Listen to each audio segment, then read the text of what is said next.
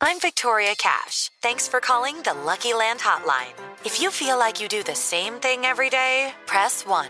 If you're ready to have some serious fun for the chance to redeem some serious prizes, press 2. We heard you loud and clear. So go to LuckyLandSlots.com right now and play over 100 social casino-style games for free. Get lucky today at LuckyLandSlots.com. Available to players in the U.S., excluding Washington and Michigan. No purchase necessary. VGW Group. Void where prohibited by law. 18 plus. Terms and conditions apply.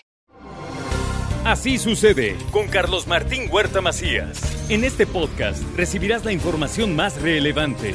Un servicio de Asir Noticias. ¿Qué tal? ¿Cómo están? Llegó el momento de lunes, comenzamos la semana y está con nosotros el abogado y notario Ángel Pérez García y trae un tema muy interesante porque empieza a tocar temas que le pasan a muchas familias que comienzan como un acto de buena fe, pero que se enredan con el paso del tiempo y terminan siendo el peor dolor de cabeza de la familia.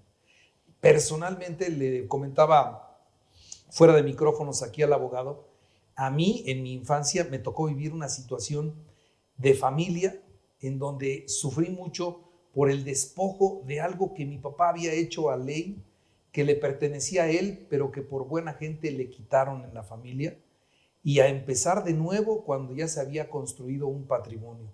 Pero así es, así es, de la familia uno no puede confiar ni esperar siempre bondades, generosidad, justicia, porque no siempre así sucede.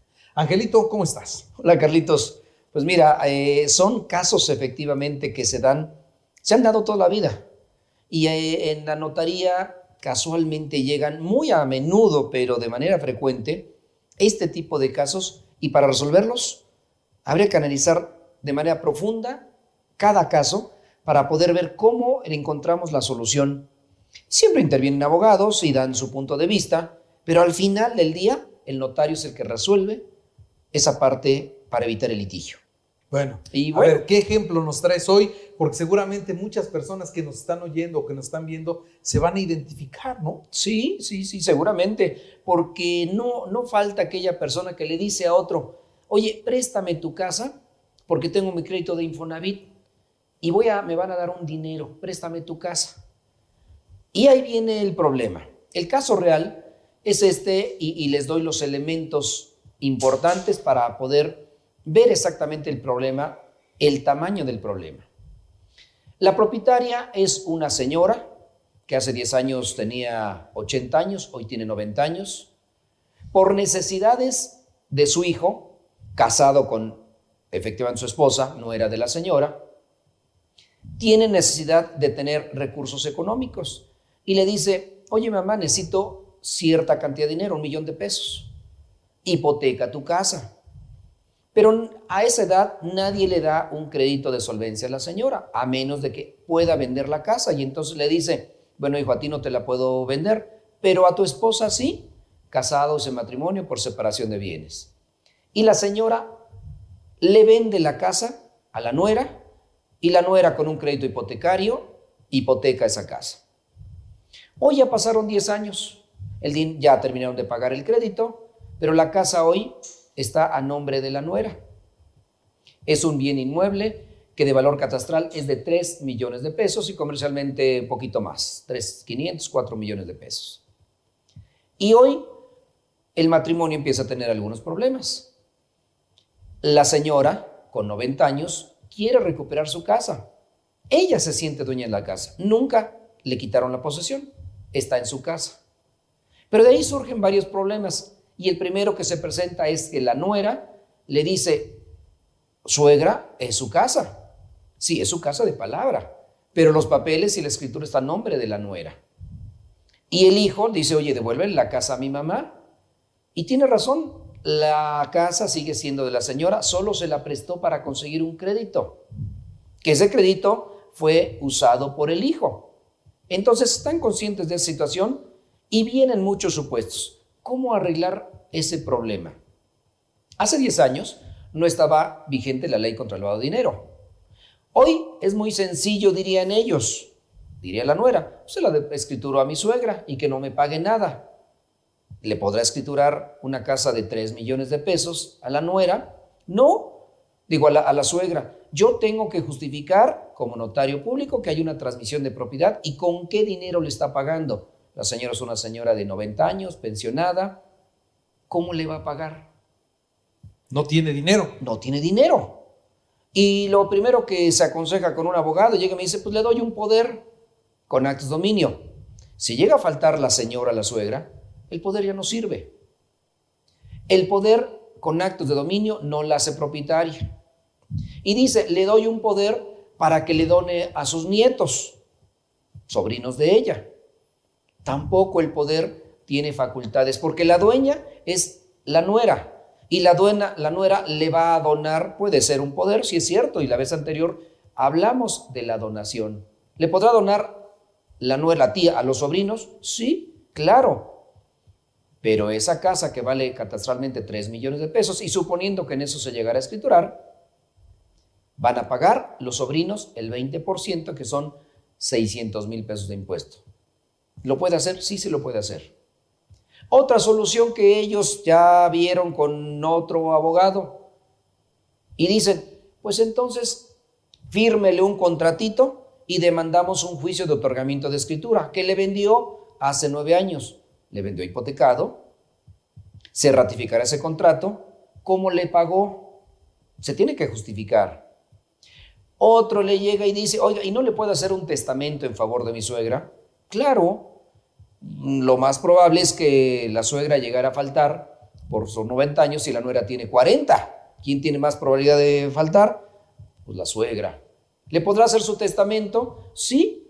El testamento recuerden que es revocable y se puede modificar cuantas veces sea necesario. Hoy lo elabora, le entrega el testamento y mañana va a otra notaría y elabora otro testamento. Y el único que vale es, el, último. último. Entonces, con todas esas situaciones, creo que son dignas de pensarse. ¿Cómo le va a transmitir la propiedad? ¿A través de una compraventa? ¿A través de una donación? ¿A través de un poder? ¿A través de un testamento? ¿Cómo lo va a hacer? ¿Y qué problemas fiscales tiene este asunto? Creo que son detalles importantes que deben de pensar las personas que prestan su casa, y prestan entre comillas, para obtener un crédito, que al final lo utilizó el, el hijo, pero no vemos a futuro lo que puede pasar. El hijo se divorcia de la, de la esposa, ¿y quién es la dueña? La esposa. Y al rato se quedaron sin bienes, un patrimonio que comercialmente vale más de 3 millones de pesos y que se tiene que poner las cosas claras. ¿Se pudo haber celebrado algún contrato transaccional cuando se celebró la operación de crédito hace 10 años? Posiblemente. ¿Le pudo haber firmado un contrato de compraventa o decir exactamente la verdad para qué le prestó el inmueble? Al banco no le interesa, el banco prestó el dinero porque la persona compró su casa. Y para efectos legales, la nuera es la dueña de la casa, no es la suegra, aunque la suegra esté viviendo en la casa. El hijo, el hijo no es dueño absolutamente de nada y está en medio.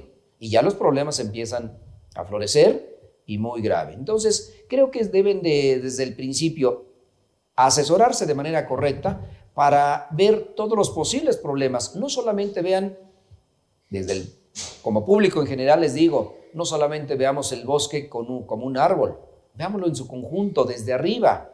Y creo que vamos a tener un panorama mucho más amplio para evitar este tipo de conflictos que se dan todos los días, tarde, mañana y noche en la notaría. Caray.